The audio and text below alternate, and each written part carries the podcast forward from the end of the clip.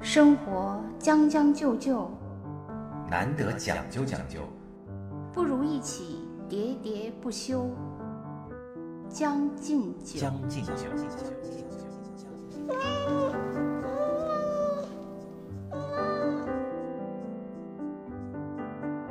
今天确实是一个风和日丽的好日子，啊！一年这样的好天气加起来能有十天就算不错了。但偏偏这样天气，我们必须在家待着。对，没有办法出去旅游，其实也可以出去旅游了。现在，但我们还是谨慎点儿，坐在家里回忆一下自己以前的旅游。 兔子，你作为一个国际兔， 你的这个旅游经验，我记得以前呃看过论坛上说，嗯、境内游实际上是特别奢侈的一件事儿，嗯，穷人只能境外游，穷人只能境外游。因为在国内游总挨宰， 其实反而更贵，还不如境外游合算呢。所以其实我也是很长时间都是境外游，但是呢，呃，游了一阵儿以后，我鼓足勇气想，我也奢侈一把，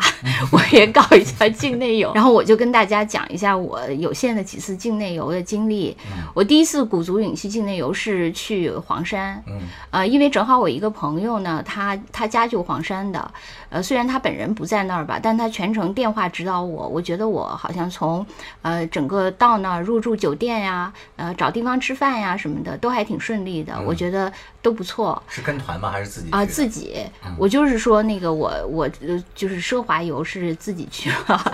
自己去。然后第二天呢，就决定奔赴此行目的地黄山嘛。嗯，结果呢，就是由于我。之前太顺利了，所以之后就掉以轻心了，然后就上了一辆那个出租车，他就告诉我们可以直接就到黄山了。啊。然后结果呢那，出租车是从哪儿选的呀？就是从他本来有一个发车的地方，是从黄山市里到黄山的嘛。嗯啊，景区。但是因为那些班车人特别多，我们也挤不上去，然后正好就有一个拉活儿的出租车司机说：“啊我可以拉带你活儿们的。”对对对，然后我们就很高兴的就跟着他去了。结果他几个人呃，我当时只有我们两个人。嗯啊，两人。对，然后之后那个就是到了某一个地方，他就是说，呃，可以有一个面包车，让我们一起，就是大概可能有个呃六七个人吧，说一起我们组成一个小团，可以去黄山游，什么一天也不怎么怎么好什么的，还跟我们说时间，呃，是今你们说你们现在这个时间大概只能游黄山什么什么样的地方了，嗯，呃，我都忘了那些名字，但是反正我们就去了嘛，去了以后最后就是也爬了一些，但我就想，哎，这个黄山怎么长得跟那个我原来 呃跟在想店中的对不对一对样啊，对啊，虽然说今不天够时黄啊，这是 虽然说今天时间不太够吧，啊但是也不能不够成这样啊。啊，后来我我才知道，我们去的这个地方是叫翡翠谷， 根本跟黄山不翡是一翠谷啊，对，啊根本跟黄山完全不是一个地方。明白了。但是我呢，其实只有那一天是留好了去爬黄山的，啊因此那一天就这么浪费了，我根本就没有见到黄山，我啊这就个。挺可气的，就是说他也没有跟你说清楚，去的这个地方不是黄对，山我觉得他们就是在这种模糊间操作嘛。他就说啊，他首先说打你擦边球啊，对对，你今天那个时间不够了，因此咱们去的这个地方是黄山的什么什么什么。 啊，我明白了，这才是你说的为什么国内游才是奢侈游，对，因呃就为是你花了钱之后，往往没有哦，我还有另一次奢侈游， 另一次，另一次就是相对来说的奢侈游，哎呀，就是因为你这我有钱人家 呀，因为我这次呢，不是由于我就是没有跟团嘛，嗯我就想可能呢，在国内呢，就是还是不能自由行，还是要跟团。所以呢，我有一次去张家呃张家界这个对张家经界嗯历啊，然后我就想，我这因为我我企图做攻略，后来我发现呢，呃，张家界地势绵延，它嗯有对好几个景点，这个景点景区之间哎、嗯对离得还比较远，对，后来我就想，哎呀，那我就报团吧。报团呢，我就想为了让自己体验好，我就报了一个最贵的团，啊，就是所谓的豪华游。大概多少钱还有印象吗？我不记得了，反啊那个就是啊那无所谓因为已经过了好久有钱了人，也是比较任性的。不是， 就是当时就是怎么说，就是后来我们这个团组组到了一起，大家碰了一下价钱， 才发现从祖国各地来的人价差很 大。对，就这是是同一他他根据各地的销售策略，是是是，就是在在大家一对就就反正还是挺崩溃的。没签那个价格保密协议啊，就当时由于 太不崩然还得赔偿溃，都由于太崩溃，我就选择忘记了。啊。但是不管怎样吧，我当时是报了一个就是所谓的就是豪华游，然后纯玩团。嗯，我觉不得带购物的，对，我觉得去了以后呢，其实开始还是一切，我觉得还是比较顺利的。呃，就是过程中的小瑕疵，我觉得我都可以忍受。但是你就会发现呢，在这个过程中，他的那个问题就是，并不是说只是单纯的，比如说导游欺骗，或者是旅行社设计呃设计的线路有问题等等等等。我觉得它是一个非常综合的这么一个矛盾。就首先吧，我导游呢，他虽然是一个纯玩团，但他呢也会带你去一些就是所谓的购物的，但是他做的呢就是比较的。含蓄，哎，就是比较柔和，嗯他就会说，哎，咱们去这儿，大家为了去个卫生间，稍微喝口水什么的，其实也是某休一息个一店会，儿哎啊，对，对其实也是某一个店。但我觉得这些我都可以接受，你只要不是说呃强制购物嗯或者怎不样呃让，不让走这种对，我觉得这个我觉得都可以接受，因为毕竟大家都不容易嘛。嗯，然后之后呢，那个我觉得这个呃事情就越来越成问题了。嗯就是导游这个瑕疵，我觉得我可以那个接包受容，呃，对，但是我觉得呃，他们设计线路上，我觉得有一些问题。嗯就是你说，我觉得中国这些年进步很多吧，但是呢，在有些事情上，我觉得还是有些偷懒，比如嗯说在旅行线路的设计上，他们的可能合约的那些呃太不讲究呃，了，对，就是常年，就比如说我跟你合作，我跟你这家饭店合作，我常年带团，就是我绝对不会换的，是的，就是一路上这些常常年合作的什么吃饭的地方啊、休息的地方，反正我觉得都蛮简陋的，而且中间我那个还上吐下泻， 就是就食物中毒，对对，食物中毒，当然就是只有我这种比较少数的人食物中毒，就上吐下泻哦特别严重。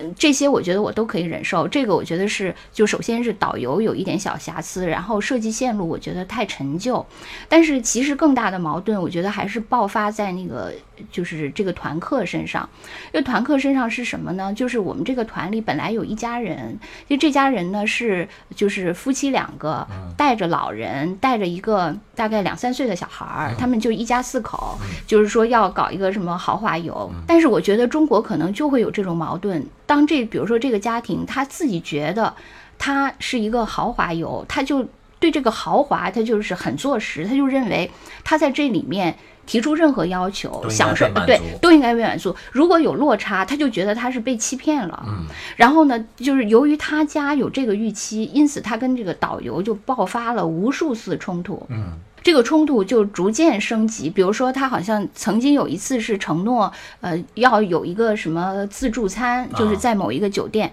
然后，但是由于呢，就是我们那个人太少了，就只有我们一个团。后来那个酒店就说改成了一个围桌吧。啊，然后这家人就觉得自己被欺骗啊了，被欺骗了，然后就开始了这个他们的 维权行为。啊，然后他跟这个导游之间的矛盾就就从这顿饭开始，一直持续到我们这个团解散，呃日益的冲突，一级一级的冲突。嗯我觉得最主要的就是因为他对这个消费的预期嗯造成的。然后在这个过程中，包括我们第二天早上要发车嘛，这家人就就是故意拖延罢时游间啊，罢游啊就是你不给我赔偿，我就不走。啊，你你所有的人都走不了嘛，包括他，呃，我最后我们团到最后一天要走的时候，也就是大家要解散的时候，这个导游呢，就是还挺讨好这家人的嘛，因为怕他那个想息闹事事，呃宁，人对嘛，然后还给他安排车呀怎样啊？但是呢，我们最最后一站是在凤凰古城嘛，然后我 们就在凤凰古城当街，那个导游和这家人就开始在那个街上大吵，然后导游嚎 啕大哭， 然后我们那个场面就搞得特别的不嗯好。所以就是说，这这个过程呢，我觉得完全最后就不是一场旅游了，没错啊，就完全变成了就是一场中国人之间的这个游行了，对，就 所以这个是我就是我现在真的不知道，就是在国内应该怎么选择。就是你自由行的话，对你做攻略的能力要求就很高，因为对你要随时避免各种坑。是的，但是你如果说跟团呢，即使跟一个你自己觉得可能相对来说稍微好一点的团，可能都会有这种就是意想不到的这种遭遇。嗯所以我不知道我应该怎么选择，嗯，你有什么建议吗？ Hallo liebe Freunde, wenn das Leben dir 100 Gründe zum Weinen gibt, zeig, dass du 1000 Gründe zum Lachen hast. 当生活给了你一百个伤心的原因，你就还他一千个微笑的理由。我亲爱的朋友，你好，我是你的德语主播殷帆。有人说德国人是全球最讲究的民族，可是在我看来，不管是讲究还是将就，只有适合自己的才能天长地久。欢迎收听我的老朋友江山和兔子为您带来的生活脱口秀《将进酒》。我刚才也在想了一下啊，就是关于你说的这种，呃，依次是你在朋友的指导下两个人去，就但是由于时间有限嘛，你们也嗯被骗了，对反正总是没有达到目的嘛。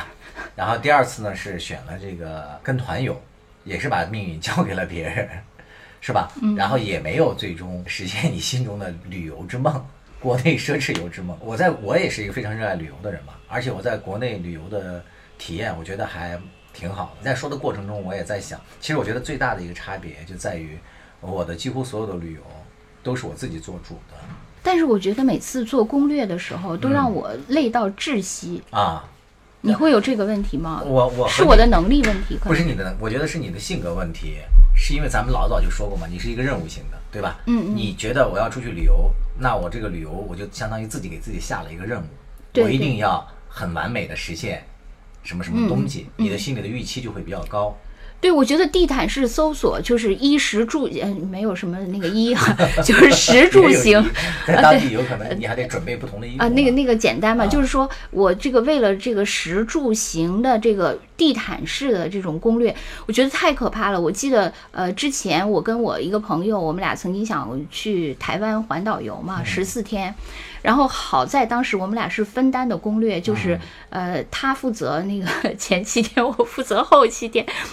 然后那个是我第一次做攻略，哇，我简直我觉得我都快牺牲在电脑前，就是我从来没有觉得就是看电脑看到我眼睛累的我都看不见字了，那个是我做攻略第一次带给我这种体验，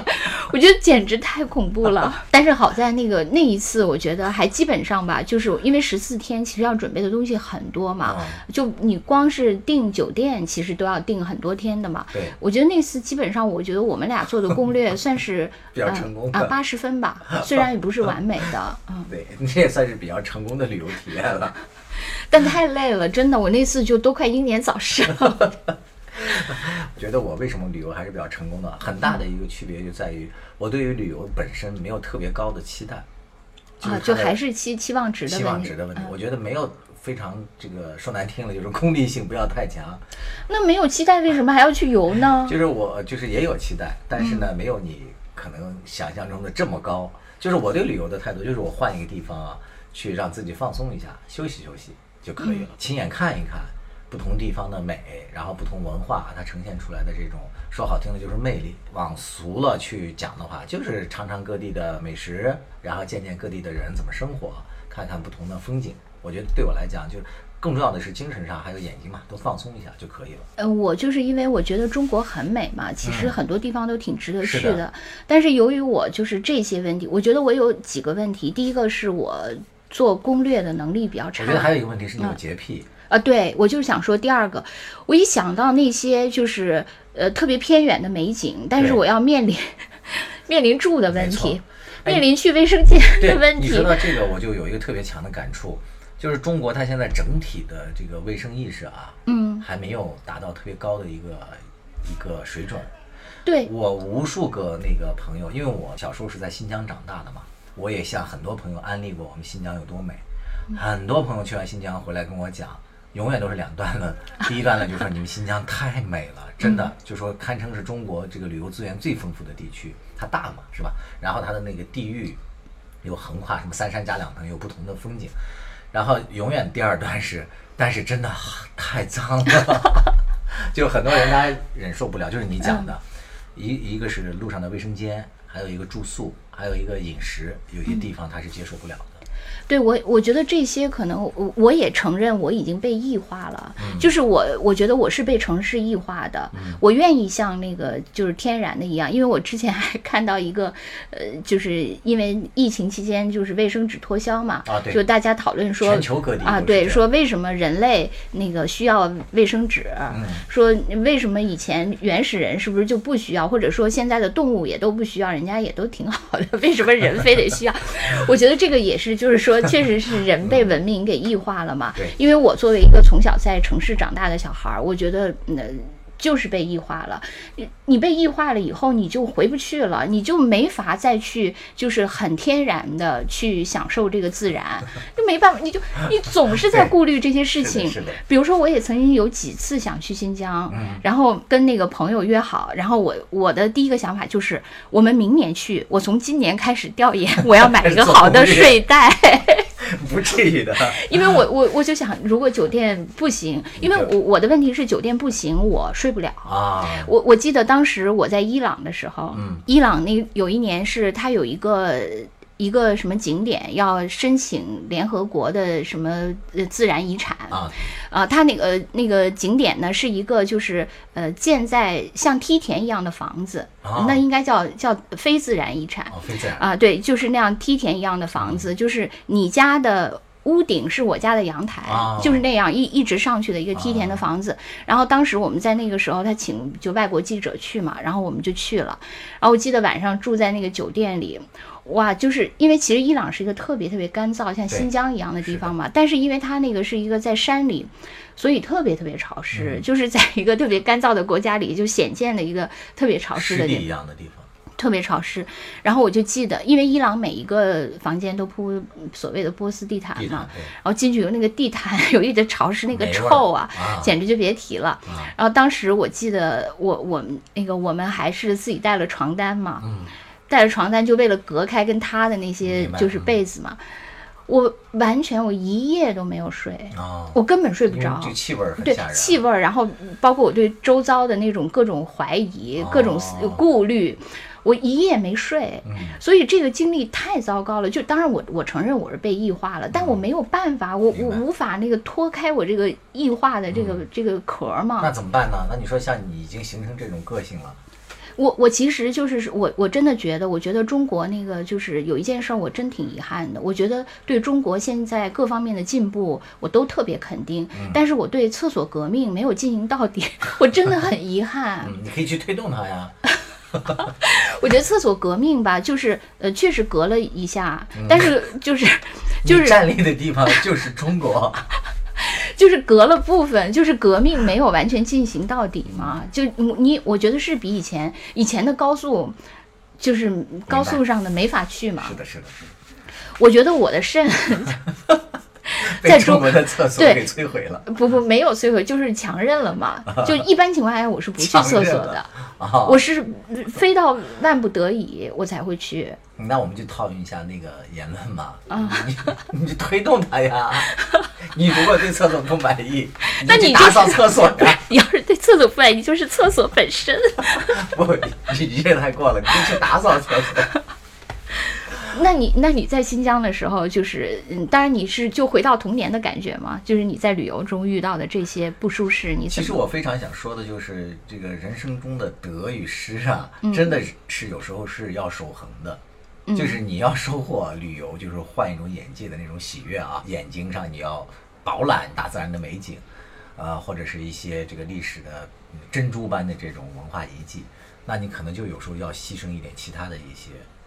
就比如说像住宿的一些这个舒适感呀，就在很多条件下，我觉得是没有办法兼得的嘛。嗯，啊、但是具体说回来呢，就是说，呃，我想给大家推荐一下我个人的一些旅游经验。生活有点上头，日子出豆浆，你在将就的活着，总有讲究的念想。将进酒，不打嗯烊。就第一个，我刚才讲了，就是你首先对旅游不要抱有太高的一些期望，因为我们很多人对旅游呢都是通通过别人的朋友圈，或者说听别人的履历啊获得的，就感觉别人的旅游总是鲜花呀、美酒啊、什么摆盘精美的晚餐呀等等等等啊，就不自觉的会对旅游有一种特别高的期望。但实际上，我觉得旅游其实它的本质就是在我看起来，还是要换一种环境去体验，去让自己放松。我觉得这个是最最重要的。所以，首先不要把这个旅游给美化、过度美化了。我觉得这是第一点，就是降低期望值。我觉得第二点就是刚才我在说你就是自己对这个旅游的控制的程度不够高嘛。在国内的两次你的这个奢侈游，都是把命运交给了别人，一个是交给了你的朋友，在他的指导下，结果后来发现失控了；另外一个就是交给了团，这两种我都不是非常赞成的。我个人的旅游，其实我第一是推崇的是自驾游。嗯，我一般到一个地方之后呢，我都是会，呃，要么就是自己开车去，要么就是和几个朋友就在当地租车，因为现在全国各地啊都有很很好的那个租车公司提供服务。自驾游有一个好处就是你可以自由安排自己的时间，这个是让你整个人就可以放松下来。上厕所可以解决吗？当然可以解决啊，哦那自驾不就更可以随便解决了吗？其实反而你跟着团，有时候你是不好自己解决啊。嗯 嗯，就是你比如说厕所太脏了，你可以选择一个 一个小山呀、一个一条小河呀、 是吧？真的，这个大自然还是干净的嘛。然后自我这个净化能力也很强。嗯，然后这个我以为你说要租个房车呢，好吧我我有，一以大年自然为房车。对，叫沐天席地。 有一年，我跟几个朋友去那个杭州旅行，就非常要死不死的跟那个黄金周就交织了有几天。然后哇，杭州是非常美啊，就西湖嘛，因为我经常去。但是在那个十一期间，你打车根本是打不到的。我们当时住在那个虎跑路那边嘛，其实走路的话倒也还行，走个可能一个小时吧。我以为摩羯接触都走不到。 哦，这真的是摩天那种断桥上就看不到桥，就全是人，就没有桥，就就打车很艰难。然后后来我觉得就开始自驾游之后，我觉得就这个问题就迎刃而解了。你一下子会觉出来，第一就是你的时间你可以自己掌握，就非常的自如了。另外一个就是景点嘛，你去哪儿或怎么，你就你自己说了算。尤其是现在你又又又有导航嘛，是吧？到哪里都很方便。可能在城市里会好吧，就是说，比如说你是呃什么去泸沽湖什么那些沿啊那途，更是不是应该我觉得还是更很应该有挑战的？我开觉车得更应该自己开车。所以其实找一个那个好的，这是我第二点想说的。你去呃这个旅行的时候啊，就是找几个非常谈得来的，可以进入到你生命中长期陪你旅游的这样的朋友，哎也，我非就常想非常重问要，。我就想问你，感觉就是跟朋友出去旅游是，比如说大家平时呃关系很好，然后出去的时候反而会爆发矛盾，还是说平时就是那个关系很就不太好，但是出去的时候反而能互相帮助，是会会有这种转化吗？还是说它我它觉是得什么样的我道觉得是一种出这去个还是什么嗯样？螺旋式上升嘛， 就是其实这个出去旅行也是你挑选朋友的一个很重要的一个方式。嗯，就是大家不是经常说，你看一个人，看清他的本质，还是要经历过一些事儿，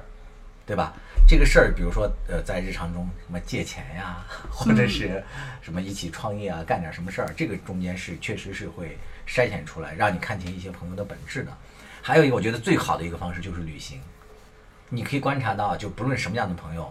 你刚出去的头三天，他呈现出来的面貌和人格，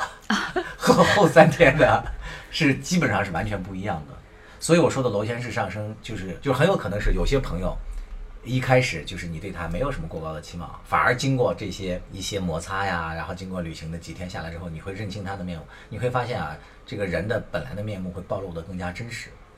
就是因为你出去旅行之后，它是一个螺旋式剥离，看到它本真的样子是吗？嗯哎对就对三天，就一般人都只能维持三没天错的你假撑象不是撑不吗？过三天以后就会暴露，因为你旅行当中啊，第一体力三天就到体头力了啊是。一方面嘛，就是你后面会变得非常疲劳，就不愿意掩饰自己了。另外一点就是你在旅行当中总要遇到一些就是大家共同意面对外的的事情嗯意外的事情，就是大家在处理这个意外的事情的时候，他的这个人的态度，就是他这个人是先呃顾着自己的利益，还是会兼顾大家，还是有没有团队意识。等等等等，这些都会彰显出来。所以呢，我是经过几次旅行之后啊，就敲定了那么几个小伙伴儿是可 以终生旅旅行下去的啊。所以这几个小伙伴呢，我旅行的时候一般都会，我们这几个人会召唤着一起去去。当然，那个最重要的一个是他们都得会开车，哦就得大家对轮着。因为我那们那你个自不驾会游，开车的不能加入你的团队吗？比如我，啊，除非啊，你可以啊，我是一个有驾照的不是不你会是开车者。对你这个很重要啊。重要的就是除了颜值担当之外啊，还有很重要的一点是，你那驾照给我你是扣分儿啊啊我是驾12照 分儿啊担 扣分儿担当，还不是驾照担当。对我的驾照，嗯，非常非常纯洁，一分儿都没扣。真的？吗？你们卖过分吗？那你损失太大了，你拿了几年了？八年了吧，或者九年？一年四千多块钱，哇，你这几万块钱啊，真的吗？还可以可以卖？卖分儿啊！ 赶紧的，我们节目的这个第一笔那个创收之道，对我们用来来了呃，就是运营推广这笔费这个用。我们是属于倡导这个非法盈利手段啊。要不是我们节目里还是要呼吁一下，不要卖分儿啊！不卖分儿，我们用来抽奖， 这到底该鼓励还是不鼓励？ 必须鼓励。对，然后这是旅游当中我说的第二个，就是嗯尽量的要那个自驾游啊，用那个、呃自己能掌控的方式啊。其实第三点刚才也讲了，就是旅行中选择伙伴，有时候啊在很多时候比你去什么地方要更重要。哎，对，我记得我有一个朋友说，嗯说他就是人在旅行中，其实往往容易产生特殊的感情。大家好，我是北京电台主持人耿化，朋友们都爱叫我带货达人。这一次我代言的是一档生活脱口秀《将进酒》，由我的两位老友江山兔子出品，社畜日常必备，通勤路上首选，华语地区包邮。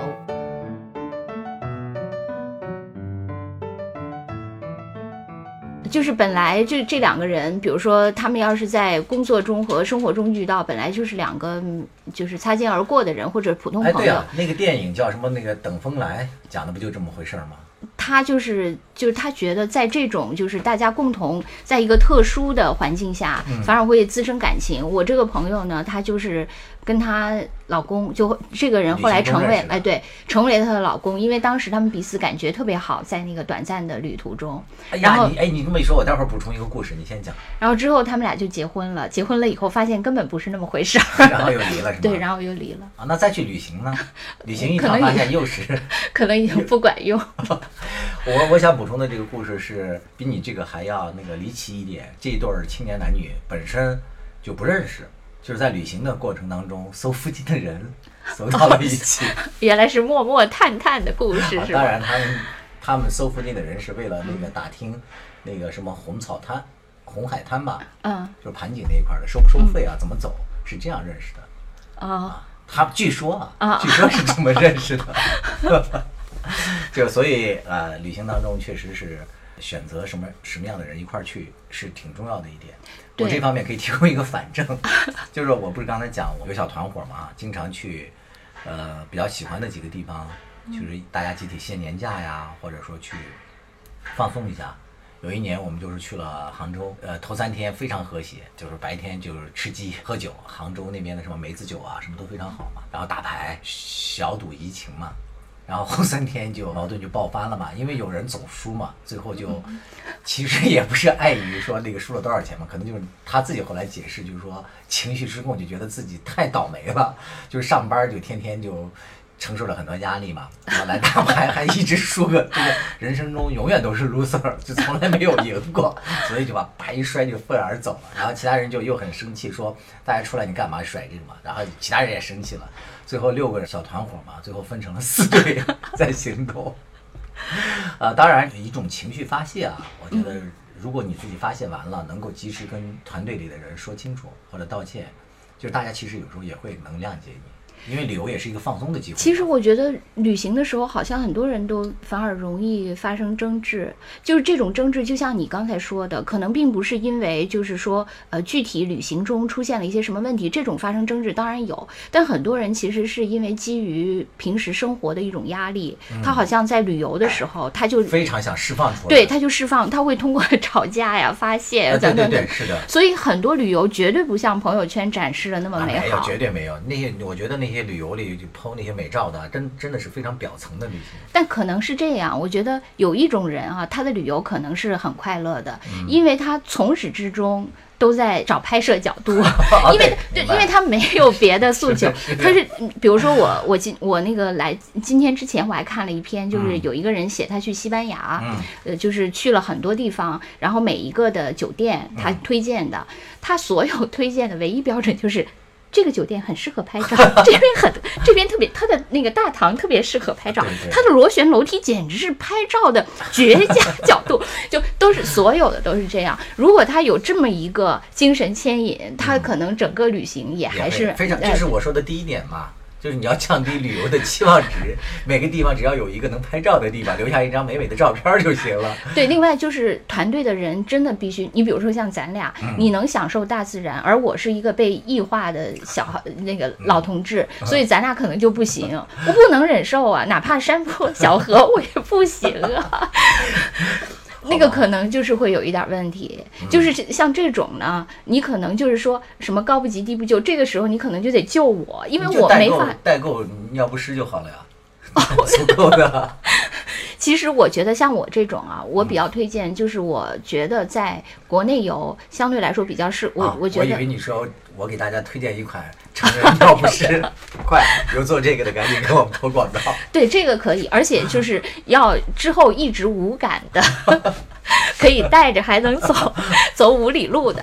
呃，我觉得啊，就是说有跟我一样的呃这种挑剔的被异化毛病的这些朋友，我觉得可以去类似于像像苏杭啊、扬州啊这这些地方 去嗯旅对游，它的我觉得那个文明化程度已经对比较高，了其实也很舒适。我觉得我也去过这几个城市，带给我的这个体验还是蛮不错的。嗯嗯嗯啊、就是你你的就是各种诉求，住宿的、呃风景的、嗯人包文括的，那个对。吃东西的那对个还有精致吃性嗯对都很好。对我苏州、杭州都不错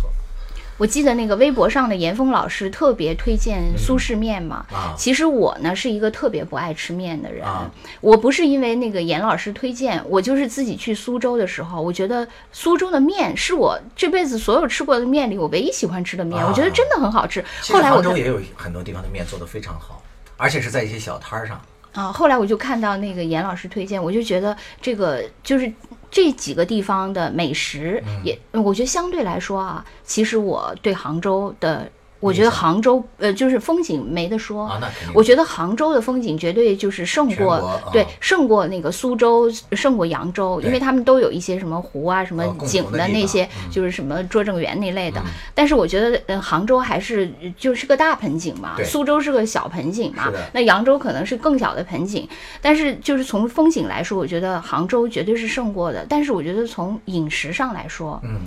它是不如苏州和扬州的。哎，那那要说起来饮食的话，那我觉得首推应该是成都啊。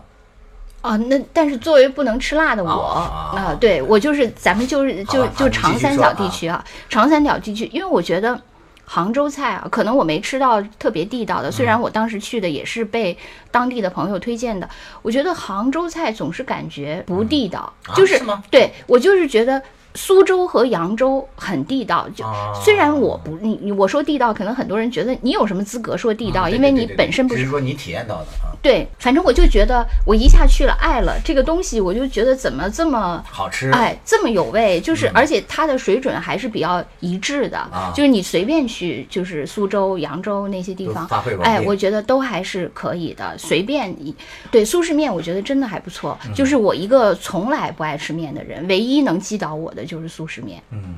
我感觉啊，因为我以前生活在北京，后来又生活在南方，我觉得南方和北方对我来说，我觉得最大的差别就是吃，就是南方确实比北方好吃。嗯啊我精作为精致了那、我作为一个北方人，我我由啊衷这的点说，我也承认。对我觉得在北京啊，就是只有贵才好吃，嗯，